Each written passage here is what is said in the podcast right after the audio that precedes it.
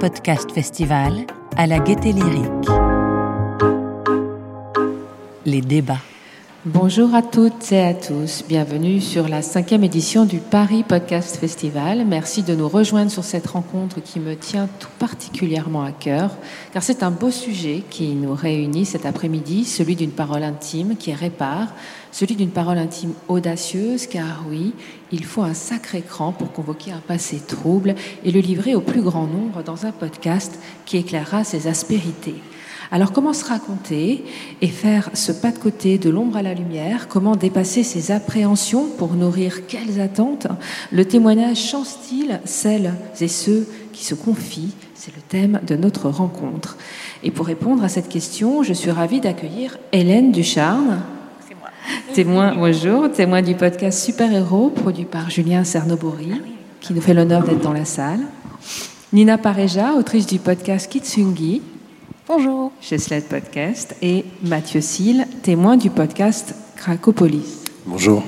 Arte Radio. Alors, euh, Mathieu, Cracopolis, quelle histoire? Défonce, business, violence? On plonge en apnée dans l'enfer de Cracopolis dans une série de Jeanne Robé pour Arte Radio, dont vous êtes le guide. Ouais, c'est ça. Bah, ça a été hyper instinctif avec Jeanne. On n'avait pas l'idée du podcast. Et la petite anecdote, c'est que je me confiais souvent à David Nierman, qui est le monsieur musicien qui a fait la bande-son. Je lui racontais mes péripéties dans Paris avec mon appareil photo et ce que j'allais faire au village et à droite, à gauche. Et il m'a dit Écoute, euh, j'ai une amie qui s'appelle Jeanne, il faut que je te la présente. Tu devrais lui raconter euh, tes histoires. Et en quelques après-midi, Jeanne m'a enregistré, aiguillé en posant des questions. Et puis, euh, j'ai à nouveau disparu. Parce qu'à cette période-là, j'étais quand même bien dans la défense et j'étais quand même beaucoup en train d'observer ce que je faisais, mais sans avoir l'idée de ce que ça pouvait devenir. Et donc, euh, longtemps après, je dirais presque un an et demi après, j'ai reçu un mail de Jeanne qui disait euh, On ne sait pas où t'es, on va passer Cracopolis euh, aux Trois Baudets, viens l'écouter. Donc, je me suis pointé dans l'état où j'étais. J'ai écouté le truc, j'ai pris une claque. Et j'ai écouté les gens au bar et, qui étaient tout autour en train d'en parler. Et je me suis dit Oh, Je vais pas ouvrir la bouche du tout. Je vais écouter ce qu'ils disent. Et je me suis rendu compte que je ne savais pas du tout ce que j'avais raconté. J'avais un propos, je voulais dire quelque chose. Mais les a priori qui s'en détachaient, le jugement ou le regard que je pouvais avoir dessus, c'était quelque chose que je percevais pas et je l'ai compris à travers les autres. Du coup, il s'est passé très longtemps avant que j'écoute le podcast à nouveau. J'ai pas cherché les articles sur le net non plus. Je me suis rétabli, réparé, réinséré. Et je crois cinq ans plus tard, j'ai découvert qu'il y avait des commentaires sur YouTube et ça, ça m'a pris trois secondes. J'ai arrêté tout de suite. Mais surtout, surtout, j'ai compris euh, ce que je fais, où je suis et pourquoi j'ai pris ce pseudo de Charles, même si on me l'a attribué et que ça représente un espèce de complexe social qu'est le mien. Et ça m'a donné pas mal de temps de recul pour travailler. C'est vous vous mettiez en danger en répondant à ces questions?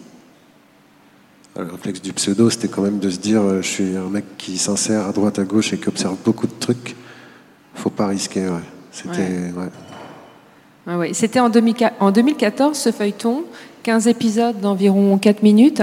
Alors pour ceux qui connaissent pas Cracopolis, je crois qu'on peut dire que c'est une série complètement culte de l'histoire du podcast français. Et je vous propose d'écouter un extrait. Euh, je vais le passer. Merci de votre indulgence.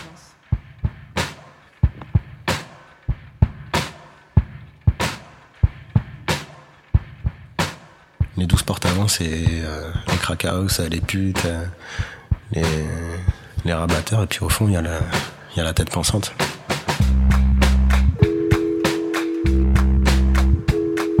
Les grossistes sont des tueurs. Des mecs très très doués.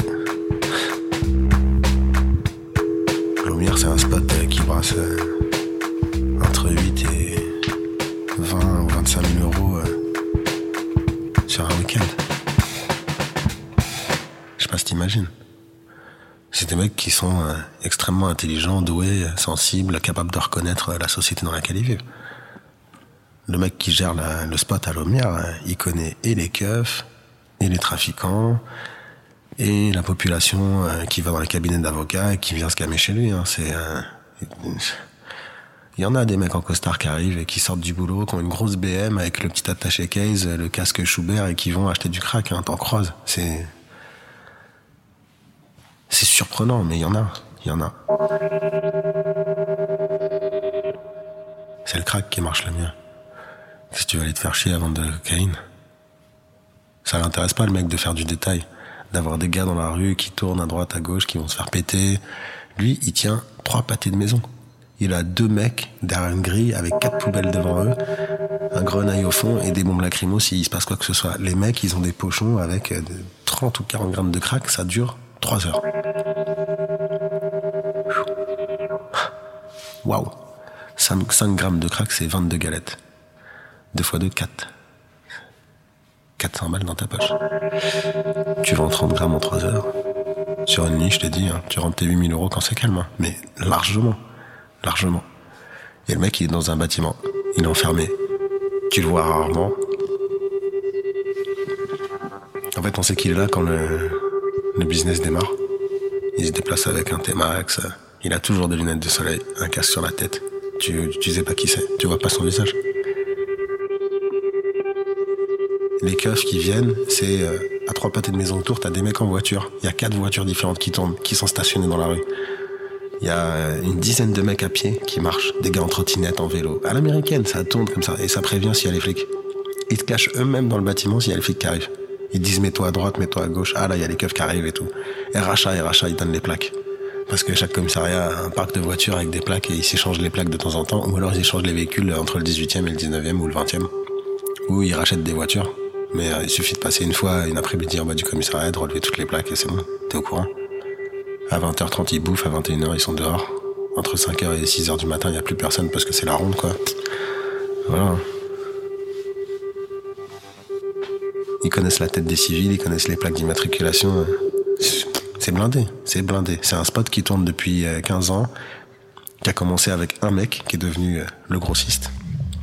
Deux ou trois rabatteurs que j'ai connus, et donc euh, c'est pour ça que je connais l'histoire des grossistes et qui sont, etc., qui m'ont expliqué.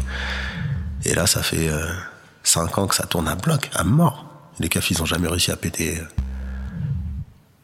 le grossiste, ou les grossistes quand il y en avait plusieurs. Ils ont, ils ont, ils ont chopé le mois dernier, ils ont chopé un dealer, mais ils l'ont chopé ailleurs, autrement. Et voilà. Tout ce qui s'est passé jusqu'à maintenant, c'est euh, ils ont laissé les gens entrer, acheter, et ils les ont pétés à la sortie.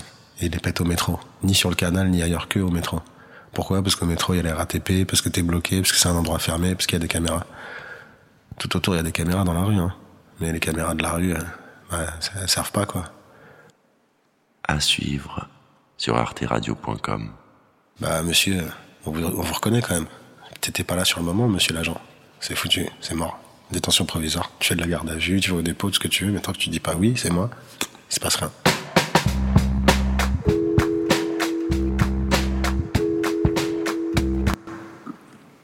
Alors ça, c'était avant, Mathieu Seal. Aujourd'hui, vous venez de publier un livre Rien ne dure vraiment longtemps aux éditions Harper et Collins, qui est euh, ici, voilà, et qui, je pense, est peut-être dehors à la sortie. Euh, Virginie Despentes en dit d'ailleurs beaucoup de bien. Elle dit entre Calafert et Edouard Bunker, Mathieu Seal a écrit le premier grand roman français sur le crack. Waouh. Waouh. Je suis le premier surpris parce que Pareil, c'est quelqu'un que j'ai lu, à qui j'ai pensé et que j'ai croisé dans une rue. Et je me suis dit, euh, bon, en fait, il faut aller la voir. Et du coup, je lui ai donné des mots-clés. J'avais en tête euh, les éditions de la Goutte d'Or, Zarka, Cracopolis, Alexandre Kaufman. Et je lui ai dit, bah, en fait, c'est moi, Charles. Est-ce que tu voudrais bien prendre le temps de lire un bouquin que j'ai écrit? Et Elle m'a dit, ah ouais, toi, ouais. Je me suis dit, bon, bah, c'est génial. Je lui ai envoyé. Puis elle m'a fait un retour et elle m'a tout de suite parlé de Calafert et de Edward Bunker que j'aime beaucoup. Et je me suis retrouvé à lire un mail de deux pages et j'ai eu le retour de quelqu'un qui s'est vraiment intéressé au roman et ça m'a aidé qu'elle y croit. Je me suis dit, bon, bah, continue en fait. Voilà. Et ce bandeau, il symbolise un peu un changement dans la société peut-être. Il y a huit ans, le podcast, c'était quelque chose que ce garçon Charles racontait avec un œil d'observateur, un œil de photographe. Jeanne dit un œil de presque sociologue. Et sans vraiment savoir ce qu'il faisait, il a porté la parole d'un monde qui était à ciel ouvert mais caché. Et euh, Mathieu, moi, là, maintenant, j'ai eu le temps de prendre du recul, d'écrire un, bouquin avec des codes. C'est donc un roman. Et je crois que la meilleure chose qui se soit passée, c'est le, truc de l'anonymat.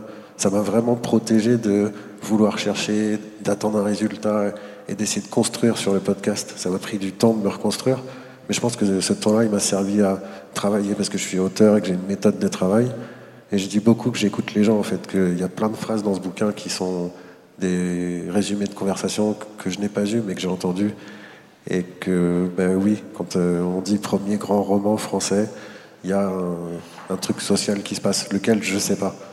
Mais euh, parce qu'il y a une partie de moi qui se dit quand même, euh, qu'est-ce que ça change dans la vie de témoigner? Ben, On est là, en fait. Et donc il y a une petite partie qui est hyper impressionnée, qui se dit, qu'est-ce que j'ai bien pu faire en 2014 quoi. Mais ça va rester comme ça, je pense, et c'est bien. Euh, Nina, vous de témoigner, ça, ça a changé quelque chose? Euh, Témoigner avec Julie? Oui. Parce que c'est une conversation que vous menez sur plusieurs épisodes dans Kitsungi.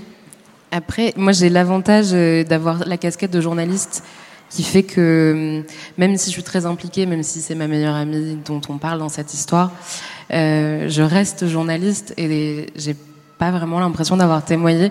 J'ai l'impression d'avoir raconté une histoire, d'avoir de l'avoir aidée à la raconter. Je sais qu'en tout cas pour elle, ça a changé beaucoup de choses. Euh, Aujourd'hui, elle a, elle a partagé le podcast sur ses propres réseaux sociaux il y a enfin il y a une semaine. Donc euh, voilà, les gens de son entourage maintenant sont au courant et peuvent l'être, peuvent entamer une conversation avec elle. C'est quelque chose qui n'aurait pas forcément été possible il y a quelques temps.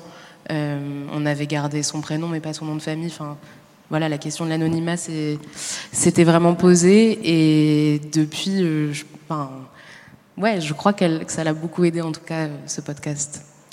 Alors, je voulais revenir, Mathieu, à, ce livre. J'ai assisté à une lecture dans, une librairie. Il y a aussi un projet de spectacle dans les tuyaux. Ouais. D'ailleurs, s'il y a des gens qui ont des conseils pour de la production, euh, on est preneur. Il y a Nicolas Krasilchik qui doit être euh, assis quelque part au fond. Nicolas Ah ouais, bah t'es là. Et avec Nicolas, qui est musicien et euh, beatmaker, on fait des objets sonores. Donc on en a un truc qui s'appelle Le voyage de Céline et Charles, qui est articulé entre des textes du voyage au bout de la nuit de Céline et des textes de ce bouquin. Et l'idée, c'était de d'incorporer les passages les uns après les autres sans dire qui a écrit quoi, en gommant un peu les indications de temps et de lieu. Il se trouve que ça marche. Apparemment, ça fonctionne. Les gens sont dans une immersion sonore et, et dans, dans, une lecture. Euh, on a aussi un autre objet sonore qui s'appelle Trajectories. Et ça, c'est des réflexions annexes euh, qui sont peut-être autour du bouquin, euh, des histoires très simples qu'on a habillé avec de la musique Paris. Je raconte l'histoire d'une tomate, ça peut paraître euh, comme ça un peu bizarre, mais le simple fait de la voir, ça me pose la question de qui je suis et qu'est-ce que c'est que cette, tomate et qu'est-ce qu'elle fait là. Et en fait, si elle existe, soit je décide de suivre une réflexion qui me dit alors oui, la tomate c'est un fruit, mais il y a beaucoup de gens qui prennent ça pour un légume. En fait, elle existe. Voilà, c'est hyper simple. Et ben, écoutez, oui, c'est un travail. Et peut-être pour que ce soit plus clair, on va passer un extrait de, de cette lecture.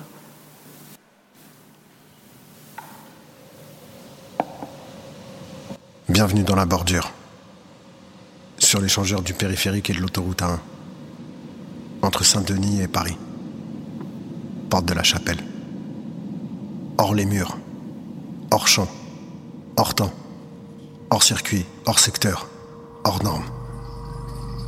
Entre les voies, à même la terre sur la pente la colline. Ici, on change de dimension. On tue par haine, par vengeance ou par intérêt. On tue pour survivre. On tue pour tuer. Ici, la durée de vie dépend de l'autre.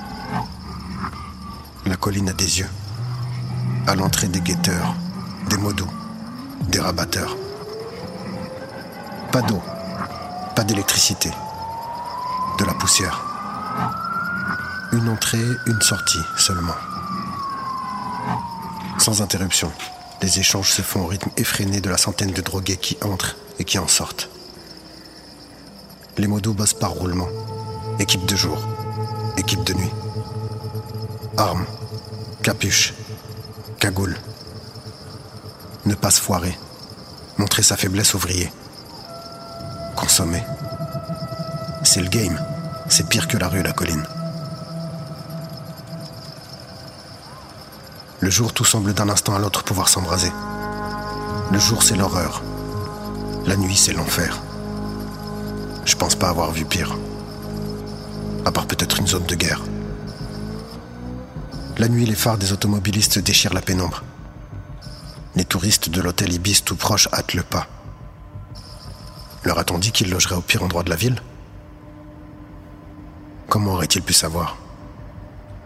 La réalité de la colline est absente des cartes.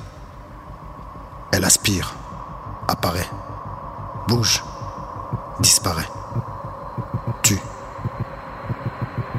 La nuit, c'est noir, psychose et survie. On croise des ombres et puis des monstres, des loups et puis des chiens, des rats, peu d'humains.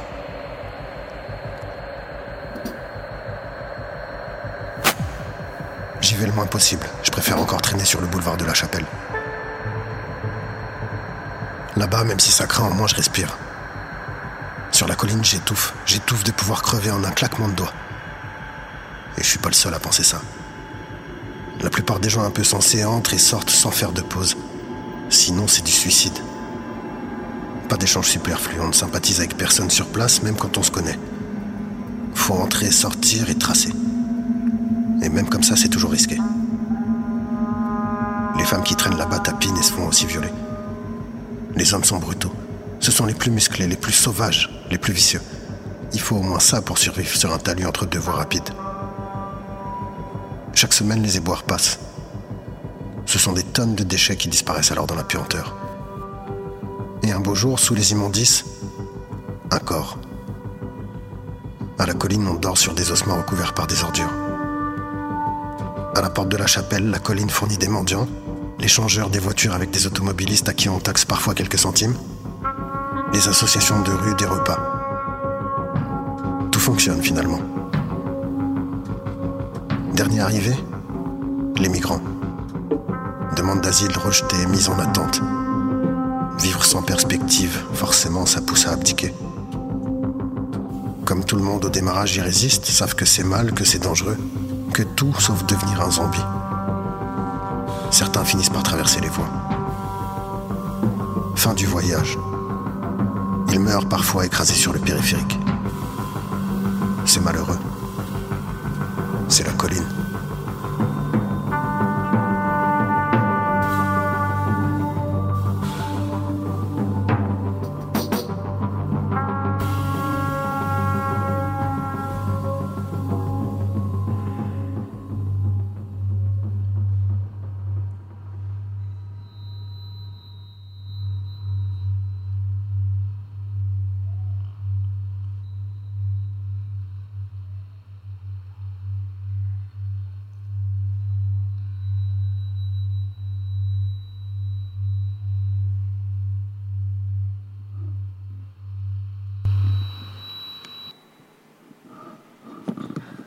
Merci, c'est vraiment c'est très très très puissant. C'est une parole fulgurante. Vraiment, je vous recommande son livre Rien ne dure vraiment longtemps chez Harper et, et Collins.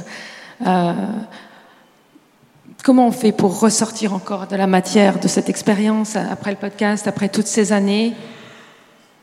C'est la rage, c'est la colère, c'est. Ouais, il y a un petit moteur, ouais, c'est sûr. Ouais.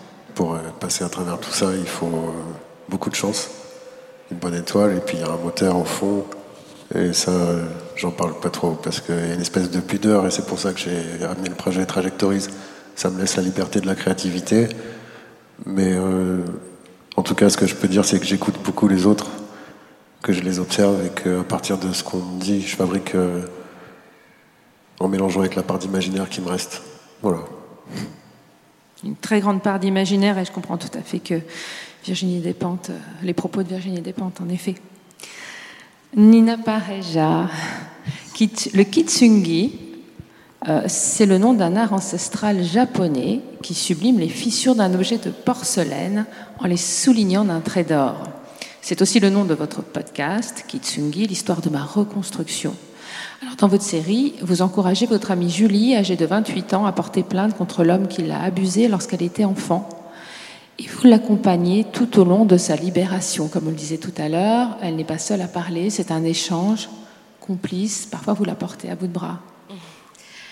Euh, oui, euh, c'est pas, c'est une personne que je connais depuis 18 ans, donc c'est, je la connais bien, on se connaît bien, et c'est, j'allais dire, c'est presque agréable de la porter. Enfin, ça me paraît normal, et hum, c'était un énorme privilège pour moi de pouvoir l'enregistrer et de le faire écouter, qu'elle me fasse confiance euh, pour restituer sa parole. Je pense que n'importe lequel des trois sujets, euh, c'est une immense confiance de la part du témoin euh, d'accepter qu'on raconte son histoire parce que on pourra pas tout dire. Et je trouve que je suis très contente qu'elle m'ait fait confiance pour la raconter en tout cas. Mais c'est vrai, on ne pourra pas tout dire. Je reviens vers vous, Hélène, mais euh, euh, vous, vous, me dites, les gens pensent tout savoir de vous avec ce podcast, mais ce n'est que la partie émergée de l'iceberg. Ah oui, ça c'est souvent une, un retour que j'ai eu. Je, je, je, te connais désormais, et je regarde la personne en disant, bah non, mais heureusement. Et en fait, euh, Julien euh, avait fait 12 heures déjà d'entretien, il y a une heure 10 de podcast, donc lui c'est un peu plus. Mais voilà, c'est vrai qu'on on délivre quand même ce qu'on a envie de donner à, à, entendre. Et il y a toujours une intime. Enfin, quelques, les plus grosses blessures restent, euh, à mon avis, enfin pour moi en tout cas, euh, pour moi. Mais ça aussi, c'est dans l'idée de qu'est-ce qu'on dit au monde. Et il y a des choses qu'on n'a pas à dire au monde forcément. Voilà. Pour autant, on accouche d'une parole ou vous vous faites accoucher d'une parole?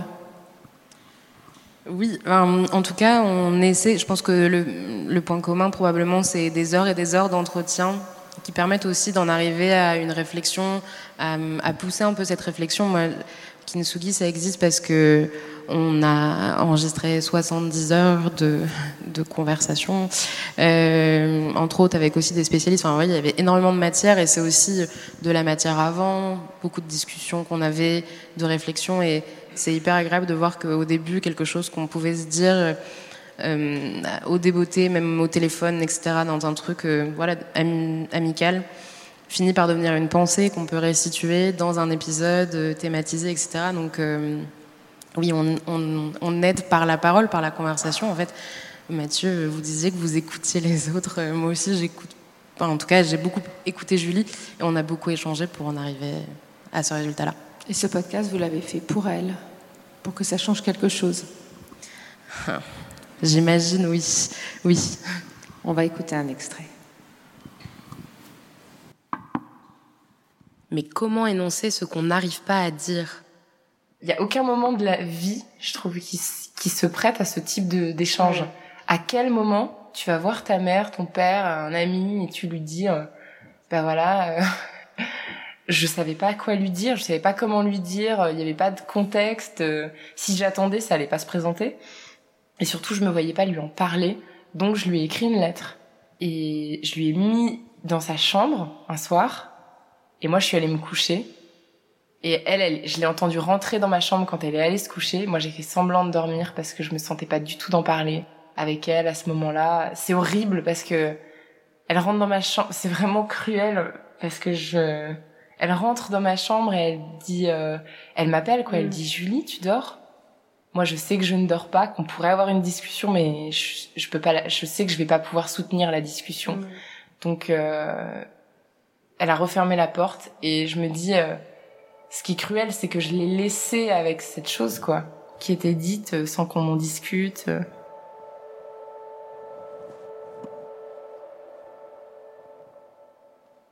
Maman. Si je t'écris cette lettre, c'est que les mots me manquent pour te parler, pour te dire ce que je voudrais te dire depuis des années, sans parvenir à sortir un son de ma bouche. Je crois que parfois, la vie nous dépasse, sans que l'on comprenne pourquoi et comment cela est arrivé, comme si tout dérapait sous nos pieds. Je veux que tu saches que je t'aime profondément et que si je n'ai pas réussi à t'en parler avant, c'est que je ne pouvais pas.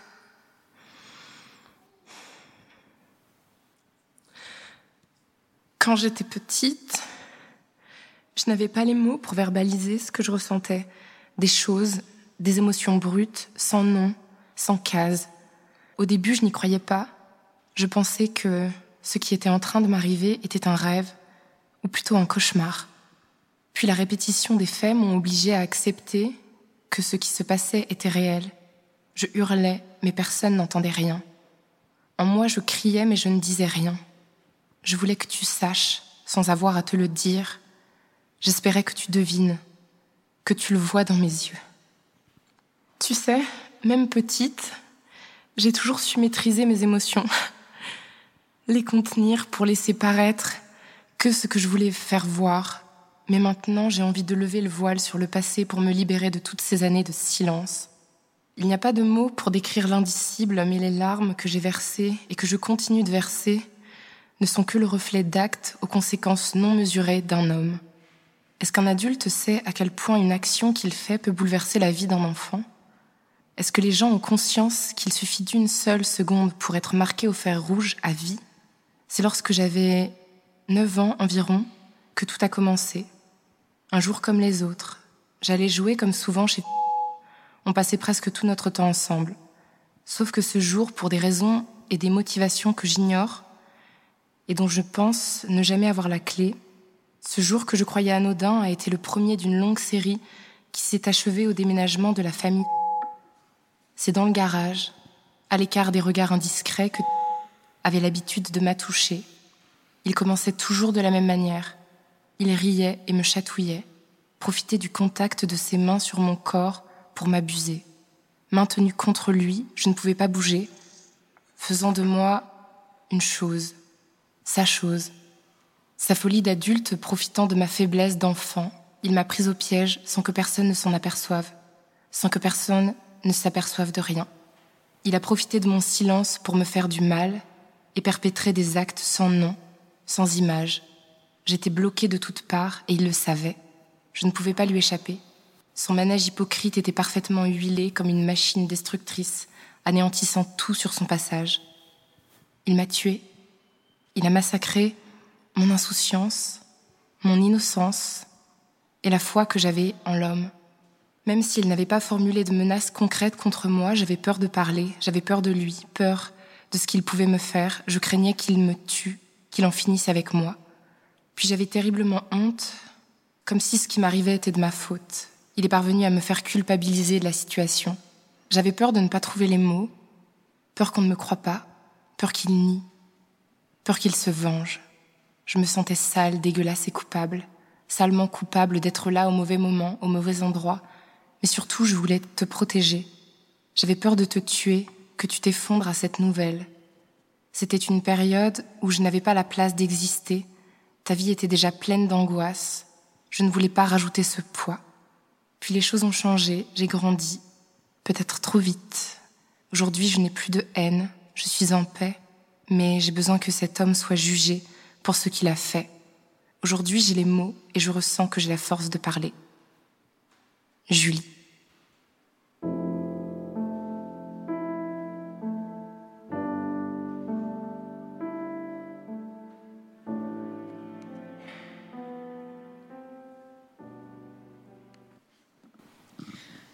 Nina Pareja, c'est une série poignante, poétique et pudique qui Nsungi l'histoire de ma reconstruction, l'histoire de sa reconstruction. Vous pouvez un peu nous parler du déroulé des épisodes? Oui, alors déjà cet extrait, euh, je pense que c'est la cinquantième fois qu'on l'entend avec euh, la réalisatrice qui est juste là, Aurélie, et on se fait des regards parce qu'on est toujours aussi ému pardon si je bafouille.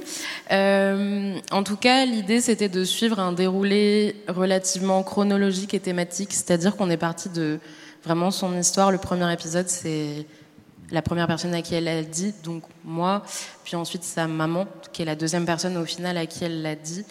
Et on essaie de montrer dans ce premier épisode à quel point ça peut être dur de dire. Euh, et qu'elle, par exemple, elle a choisi de l'écrire. Elle ne pouvait pas le dire à sa mère. Elle a écrit cette lettre quand elle avait donc 18 ans. Et en fait, là, elle la relit euh, à 26 ans, 27 ans, 28. Et en tout cas, le jour de l'enregistrement de cette lettre, euh, l'émotion est vraiment réelle parce qu'en relisant les mots qu'elle avait pu écrire dix ans avant, c'était assez euh, intense en studio. et ensuite, une fois qu'on a expliqué qu'elle avait réussi à le dire, on parle de, de son rapport à son corps, de son rapport aussi à sa tête, à sa santé mentale, euh, et petit à petit, comme ça s'est passé pour nous, tout d'un coup, la surprise arrive, et pardon pour ceux qui n'ont pas écouté, euh, un procès arrive, mais vraiment comme une surprise on n'aurait jamais pensé que c'était possible. Et puis finalement, on le raconte aussi ce, comment on se prépare au procès, comment on vit ce procès-là. Euh, le dépôt de plainte aussi. Le dépôt de plainte, ouais, bien sûr. Le deuxième épisode, c'est ça. Oui, j'ai raté un épisode. C'est déposer une plainte, être confronté à une police qui comprend pas, qui ne sait pas, euh, qui ne prévient pas, qu'il euh, faudra prendre des nouvelles soi-même, qui ne nous informeront pas. et voilà, on, je l'accompagne dans toutes ces étapes-là. Ce que j'aurais fait s'il n'y avait pas de projet de podcast, mais ça nous a aidé, je crois, elle comme moi, à, avoir une petite béquille. on le faisait pour une raison supplémentaire qui était ce projet et ça nous a donné beaucoup de courage, je pense, de force d'avoir in fine l'idée qu'il y aurait un résultat à partager. Et qu'est-ce que ça, ça, a changé pour elle? Elle le dit, on a fait un épisode épilogue et je la cite, elle dit ça a tout changé. Euh, je la crois, je la connais plutôt bien.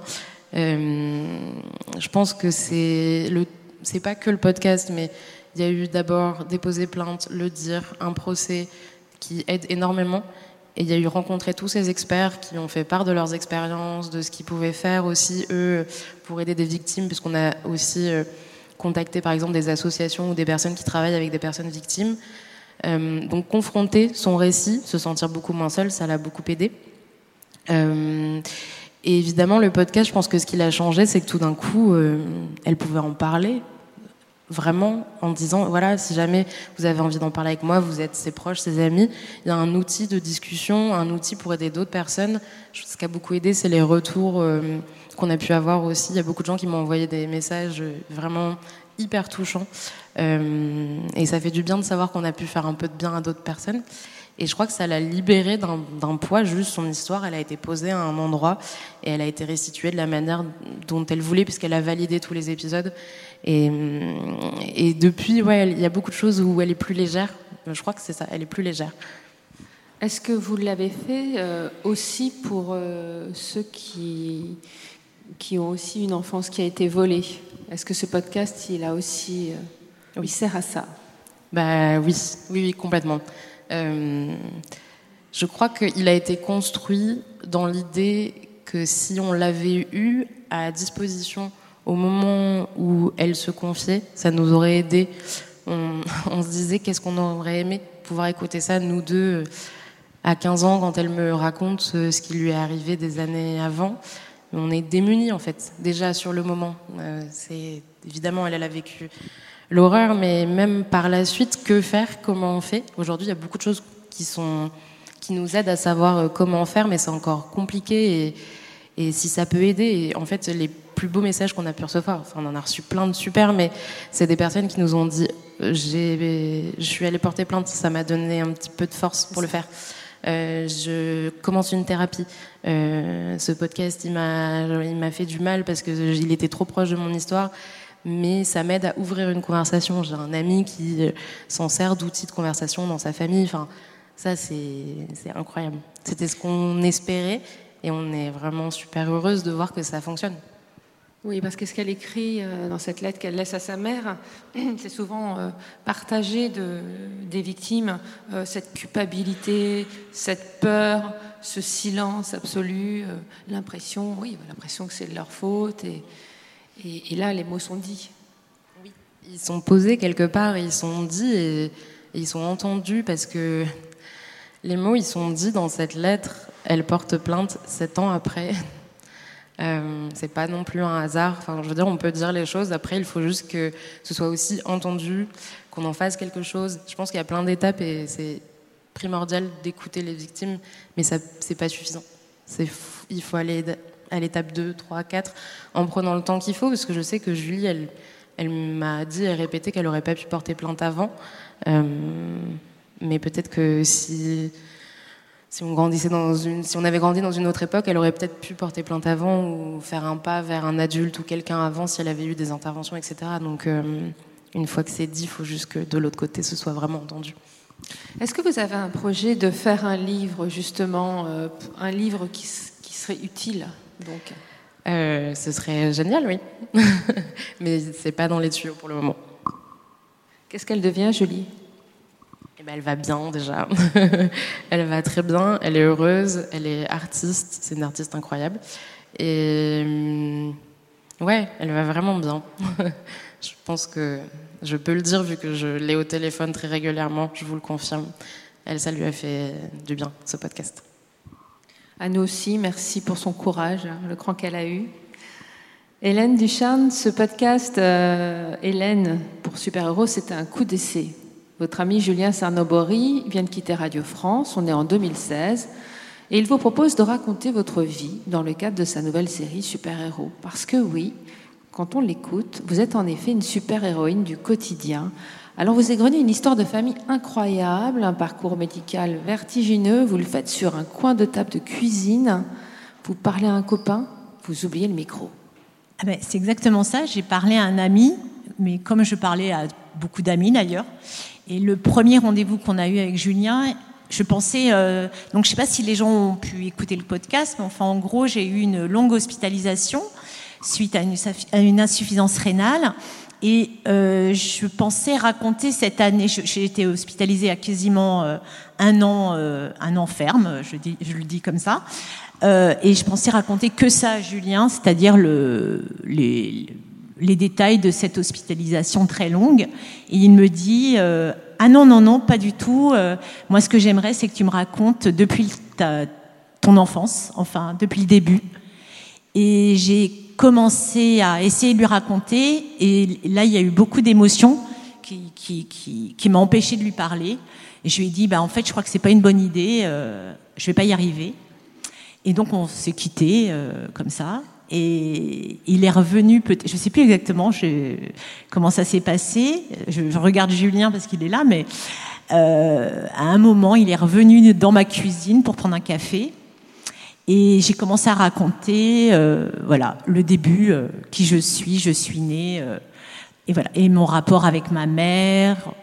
Je ne sais pas si je raconte en deux secondes, mais je ne sais pas. Bah, moi, ce que je vous propose, dans un premier temps, c'est justement d'écouter le bonus de Super Héros D'accord. Vous revenez sur, euh, sur, ce, sur cette série que vous avez fait avec Julien. Justement, on a complètement dans notre thème, ce que ça a changé pour vous. Et après, on revient sur l'histoire, l'incroyable histoire.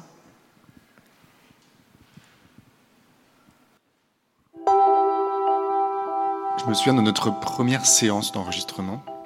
En fait, on s'était revus euh, une semaine avant dans un café à Barbès. Ouais. Et je t'avais dit, tiens, mais j'aimerais bien t'interviewer, que tu me racontes ta vie, etc. Et tu m'avais dit, ah bah oui, super. Je pensais même pas en faire du podcast au début. Ouais, et tu l'as fait un peu, du coup, pour me faire plaisir au départ, je pense. Oui, alors euh, non, mais en plus, euh, je me souviens très bien de ce rendez-vous. Euh, c'est marrant, là, dans ce grand café à Barbès qui venait d'ouvrir, là. En fait, on me disait toujours, on m'a toujours dit, au-delà de l'histoire de l'année, même avant cette année à l'hôpital, on m'a toujours dit raconte ton histoire, écris ton histoire, euh, témoigne de, ton histoire. Tout mon entourage me l'a toujours dit. Euh, et moi, je disais, mais le fait d'avoir traversé ça ne m'a pas donné le génie de l'écriture. Donc, comment je fais pour écrire cette histoire et tout ça? Donc j'ai eu des, essais, j'ai fait des essais de, où j'ai écrit beaucoup sur ma mère et tout, où j'ai essayé d'écrire un texte, bon, mais qui n'a pas abouti, enfin qui n'était pas publiable ou, publié, en tout cas qui n'a pas été publié, c'est sûr. Je me dépatouillais, c'est je sais pas comment dire, c'est comme il y a une patte qui colle quoi. C'est-à-dire que j'arrivais pas à m'en défaire de, ce truc où on me disait tout le temps, mais ta vie est incroyable, il faut que tu la racontes. Et en même temps, je dis, mais comment? Comment? Je ne sais pas comment. Et euh, quand tu m'as proposé cette interview, je me suis dit, mais ça, c'est ça. C'est-à-dire que moi, je peux raconter. Et, voilà, et comme j'avais confiance en toi, je me suis dit, bah, euh, c'est le bon moyen. Tu es venu chez moi la première fois, j'ai branché mon micro, et je t'ai dit, bon, alors, euh, je t'ai posé une question très vague, je t'ai dit, bon, alors, comment on commence? Et tout de suite, tu m'as dit, bah, alors, voilà, j'ai passé un an à l'hôpital, et et euh, c'était et en fait, je t'ai coupé. Je t'ai dit, mais non, Hélène, en fait, euh, tu me racontes l'histoire du début.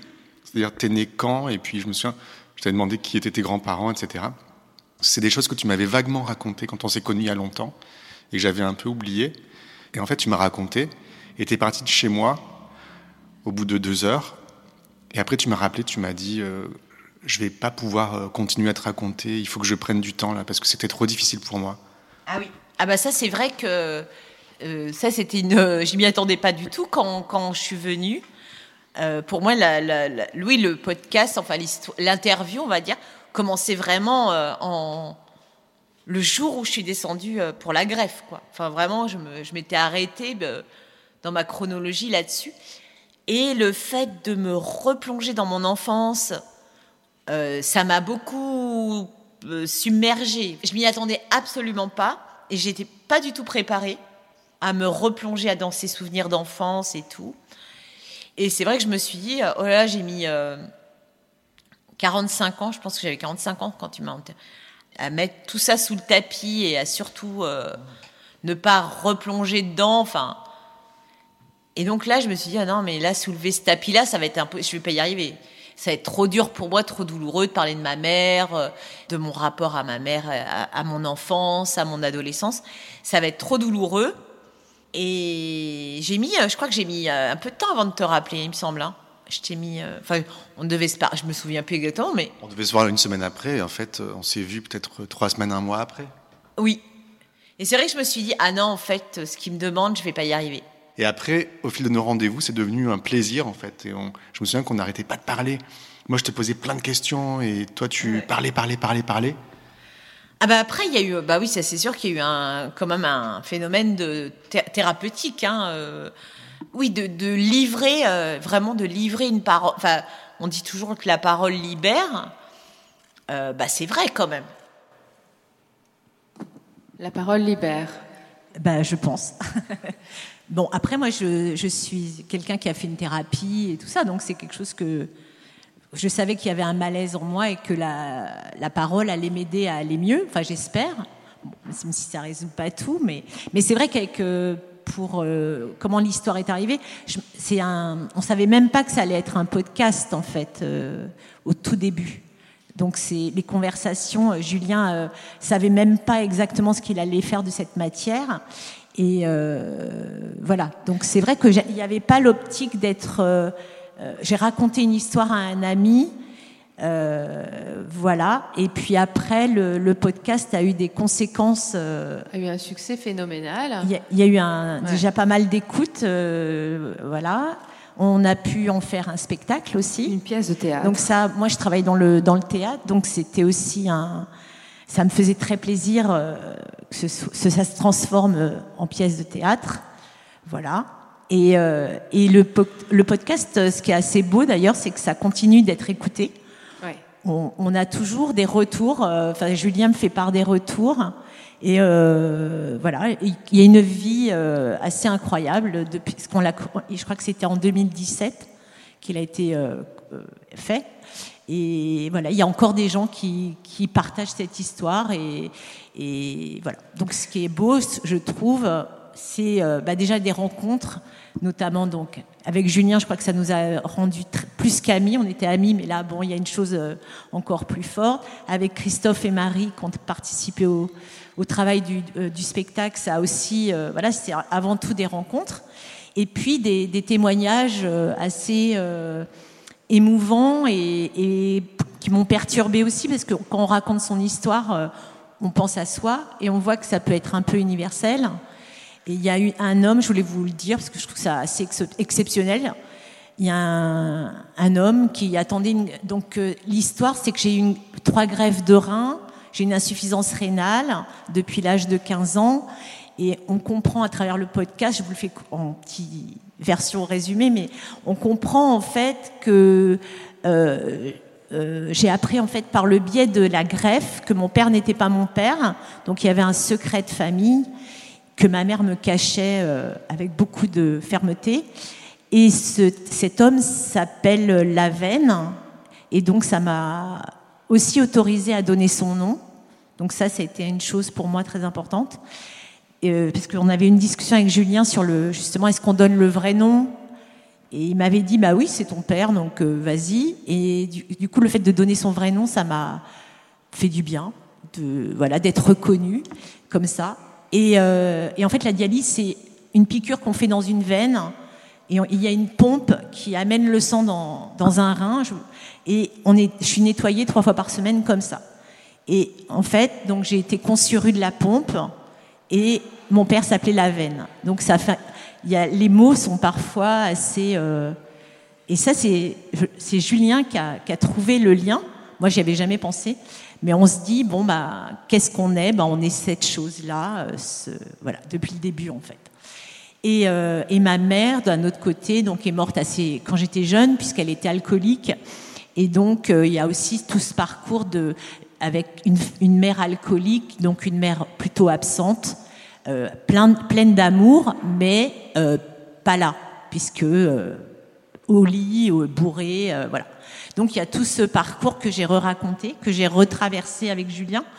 Et, ce qui a été fou, c'était que les souvenirs remontent à la surface en fait. Plus on parle, plus on discute avec ensemble, plus il y a les souvenirs qui deviennent précis et il y a des choses qui me sont quand j'entends l'émotion de cette jeune femme euh, quand elle raconte et les, larmes qui montent, j'ai connu ça euh, avec Julien et c'est un, un moment, euh, on pense maîtriser. Enfin, moi, je, je, pensais que je maîtrisais tout, et, et, en fait, pas du tout, quoi. Donc, c'était assez euh, émouvant, et, c'était beau aussi de, reparler de ma mère. Enfin, voilà, ça m'a fait très plaisir. Et l'anecdote que je voulais raconter sur les témoignages, c'est un homme donc qui est en attente de grève du cœur euh, à New York, qui est un Français, et euh, donc j'imagine quelqu'un qui en, en, attente de grève d'un cœur ne va pas très bien et angoisse beaucoup de, de mourir en fait.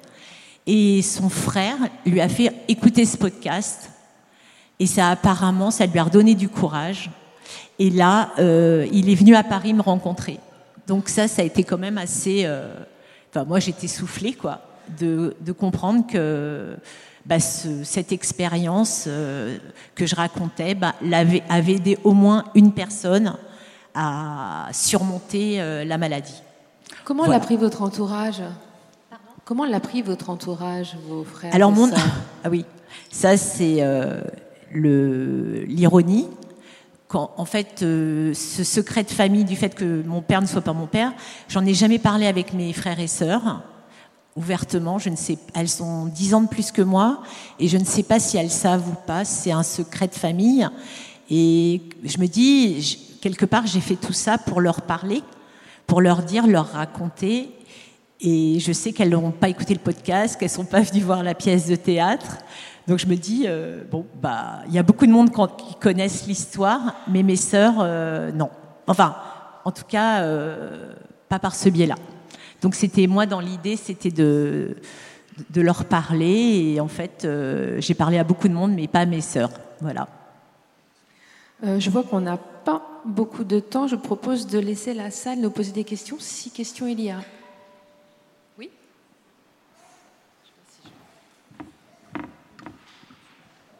Merci et merci euh, pour vos interventions. Alors j'ai deux questions. La première, peut-être plus pour Nina. Tu as mentionné que ton ami avait validé tous les épisodes. Et donc je voudrais savoir si ça c'est une procédure qui est répandue euh, dans la plupart des podcasts. Et peut-être je dis la, deuxième tout de suite. La deuxième, c'est que là on a eu des témoignages qui étaient très positifs, donc euh, heureusement aussi. Mais ce qui m'intéresserait, ce serait de savoir dans quel cas ça n'a pas eu des conséquences forcément positives, où les personnes se rétractent, ou après, euh, peut-être même elle regrette d'avoir participé à un podcast. Merci. Euh, oui, euh, elle a validé parce que c'est pas une procédure. Je sais pas comment ça s'est passé pour vous deux. En tout cas, c'est pas quelque chose qu'on fait pour tous les podcasts qu'on fait. Là, moi, c'était pas possible autrement parce qu'on l'a, on l'a pensé aussi. Avant de lui faire valider même le contenu final, je lui ai validé ce que moi j'avais pensé pour établir la narration en fait. Je disais là on va parler de ça, de ça, de ça, et elle me disait oui, mais non, je veux qu'on mette ça, etc. Donc euh, ça me paraissait impensable de ne pas lui faire valider. Mais c'est pas une procédure normale et je, ça m'est jamais arrivé dans les autres programmes pour lesquels je travaille parce que je pense que c'est un peu ça peut-être ta question, je sais pas. Euh, ça m'est jamais arrivé qu'il y ait des personnes euh, qui témoignent dans un programme pour lequel je travaille qui soient déçues ou pour lesquelles ça ait des conséquences négatives. Souvent, c'est un peu l'inverse, mais j'imagine que ça arrive et que dans ces moments-là, euh, eh ben, on a un travail de journaliste et que quand on est journaliste, il faut savoir protéger ses sources. Donc, euh, on suit une procédure euh, assez normale pour essayer de les protéger au maximum. C'est pour ça qu'on réfléchit aux questions d'anonymat en amont, qu'on fait valider, etc. Je pense pour essayer de se prémunir de ce type de conséquences. Peut-être vous voulez réagir aussi là-dessus. Bah, moi, je sais que Julien m'a donné les, épisodes un à un à valider dans, dans le fond. Mais c'est vrai que pour moi, ça a toujours été très important de, de lui faire confiance. Et quelque part, euh, c'est une nouvelle écriture, donc ça, tout ne m'appartient pas. C'est-à-dire que si je décide de, d'offrir, euh, enfin en tout cas de, voilà, de raconter ça, euh, je savais qu'il allait en faire quelque chose. Et comme le théâtre, on a fait une troisième chose. C'est-à-dire qu'à partir du moment où ça nous échappe, après, voilà, il y a eu ces histoires de très intimes. Il m'a donné, j'ai son, il a eu mon accord, mais c'était aussi un accord de confiance et de principe, euh, voilà. Et vous, Mathieu? Euh, Moi, je voulais raconter un peu tout à l'heure. C'était très instinctif. Euh, je ne sais pas si elle savait ce qu'elle faisait. En tout cas, elle, en a fait quelque chose de formidable. Et je me souviens qu'un soir, on est allé chez Sylvain Gire et qu'on a discuté en buvant des couilles, en fumant des clopes. Et il a dit Tiens, j'habite à Lomière, est-ce qu'on ferait pas un sujet sur le crack? Et avec Jeanne, on s'est regardé, on s'est dit Quoi? Comment il peut être au courant? Il l'était pas, je crois, hein, si je me trompe pas. Et c'est devenu Cracopolis. Mais euh, je, je peux dire aussi qu'à l'époque, je pense que j'étais kamikaze et que je fonçais tout droit. J'avais un truc à dire et j'ai pas non plus euh, eu la perception ou le recul euh, nécessaire pour savoir ce que ça allait devenir. D'ailleurs, je l'ai pas entendu. Et rétrospectivement, quand vous l'écoutez? Elle a fait un travail formidable. Euh, je me souviens que ma mère est venue et qu'elle s'est pris une tarte phénoménale aux Trois Baudets parce qu'elle est venue écouter euh, le même jour que moi. Et ouais, c'est énorme ce qu'elle a fait. J'aurais jamais pu le faire. C'est voilà. Il m'a fallu euh, tout ce temps de reconstruction pour arriver à me dire tiens voilà ce qu'elle a fait, voilà ce que j'ai fait. Et ça reste un petit peu mystérieux. Il y a un truc comme ça que je saisis pas encore très bien. Je, je peux pas trop en parler d'ailleurs. Ça plane comme ça. Je vous écoute et je me dis tiens ben, je vais aller leur poser des questions en fait. Et d'autres questions?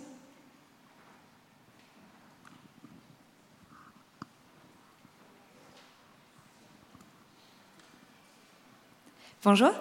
Euh, déjà, merci beaucoup, c'était super, super intéressant. Euh, donc, je m'appelle Juliette et je tiens le podcast euh, Sur ton corps, qui est un podcast de conversation. Et je voulais savoir, en fait, si vous aviez des conseils pour justement, peut-être en amont d'une interview, préparer peut-être euh, un petit peu plus, ou je sais pas, juste en amont d'une interview, comment on pourrait euh, favoriser un cadre pour que les personnes qui, euh, que j'interviewe, avec qui j'échange, puissent se confier, euh, parce que voilà, c'est pas forcément des gens qui ont l'habitude de- d'être interviewés et, et tout ça, et juste comment favoriser en fait ce cadre de, de confiance et de confidence. C'est Julien qui a la meilleure technique. C'est exactement le ça. café. Voilà. non, mais c'est drôle parce qu'on en parlait hier hein, de qu'est-ce que- qu'est-ce qu'une interview au fond et, et comment ça passe. Enfin, moi, j'ai eu le, le ressenti que j'ai eu en tant qu'interviewée, mais c'est qu'une expérience personnelle. C'est avant tout l'écoute. En fait, la personne laisse l'espace et, et- et- comment dire, elle nous donne des phrases pour enchaîner, rebondir, mais c'est l'écoute de, de- de- magnifique, en tout cas, que Julien a. Et voilà, je pense que ça, c'est un, un gros point de départ, mais c'est un, un- je lui parlais d'un don. Je pense qu'il y a un don de l'intervieweur. D'ailleurs, Julien, est-ce que vous, vous- vous pouvez nous en parler juste quelques minutes, justement, de cette façon, cette approche? Ce serait vraiment chouette, Julien. Bonjour. Euh, pour répondre à cette question, je dirais pas de préparation du tout. Euh, juste oui, comme disait Hélène, de, l'écoute, un micro euh, très près de la bouche. Et oui, surtout pas de préparation parce que je pense que une pré-interview, par exemple, peut, me gêner moi parce que Hélène, je connaissais un peu ta vie, tu me l'avais raconté peut-être 10 ans avant ou 5 ans avant, un petit peu. Je connaissais quelques, quelques petits éléments, mais je trouve qu'en savoir trop pendant l'interview euh, casse un peu la, surprise. En fait, moi j'aime bien être au même niveau que l'auditeur pendant l'interview et, euh, et apprendre à ce moment-là, et ça favorise l'écoute en fait, de pas trop savoir. Voilà, je sais pas si ça répond à votre question. Moi, je suis pas forcément d'accord. Désolée. Ah, Ouais. Oui, c'est moi qui parle. pardon. qui. Non, je pense que les deux sont possibles, mais je pense que de- dans ton travail, qui est super, tu es présent et, et du coup c'est vraiment un échange, une discussion, donc peut-être plus proche de ce que toi tu fais, je connais pas, je suis désolée. Mais dans d'autres programmes où on est moins présent, où on construit une narration, je pense que c'est bien aussi d'avoir des pré-interviews parce que pendant le premier échange, on sent des pistes et des fois on n'y va pas tout à fait. Et on y revient aussi pendant le second échange. Et à chaque fois on va un peu plus loin mais je suis d'accord qu'il faut quand même enregistrer la pré-interview parce qu'on ne sait jamais et euh, que des fois les choses sont pas extrêmement bien répétées mais des fois ça permet d'aller plus loin en fait. Et, hum, ça permet à la personne aussi de ça peut quand même créer des spontanéités. Je pense que le meilleur conseil que je puisse te donner, c'est de donner le sentiment à la personne que tu as tout le temps du monde pour l'écouter, même quand tu l'as pas forcément.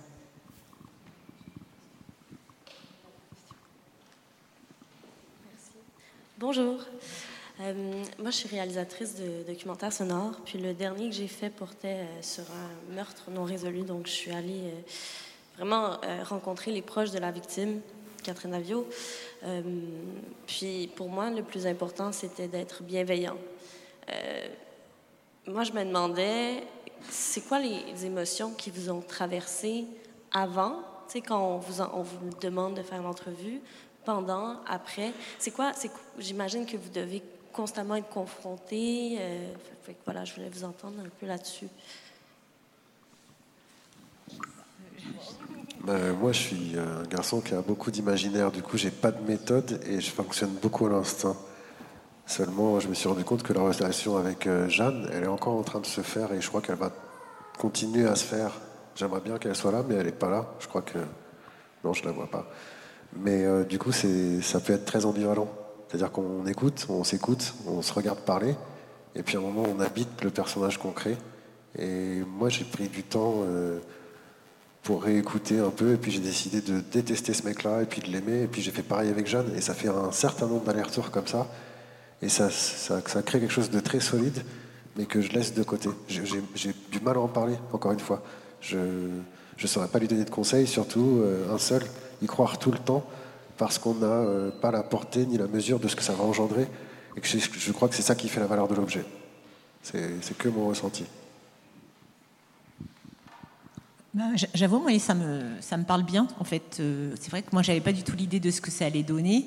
Et puis, les émotions, elles ont été multiples, en fait. Euh, bah, bon, après, c'est aussi le type de podcast. Moi, je replongeais dans, dans mon enfance. Donc, euh, il y a eu euh, des moments sublimes et des moments atroces. Et donc, ça oscillait. Euh, voilà.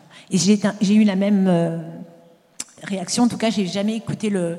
J'ai écouté quelques épisodes quand Julien me les a envoyés avant son dernier montage final, mais j'ai jamais écouté le podcast dans sa continuité. Voilà. Mais j'ai jamais osé en fait. voilà.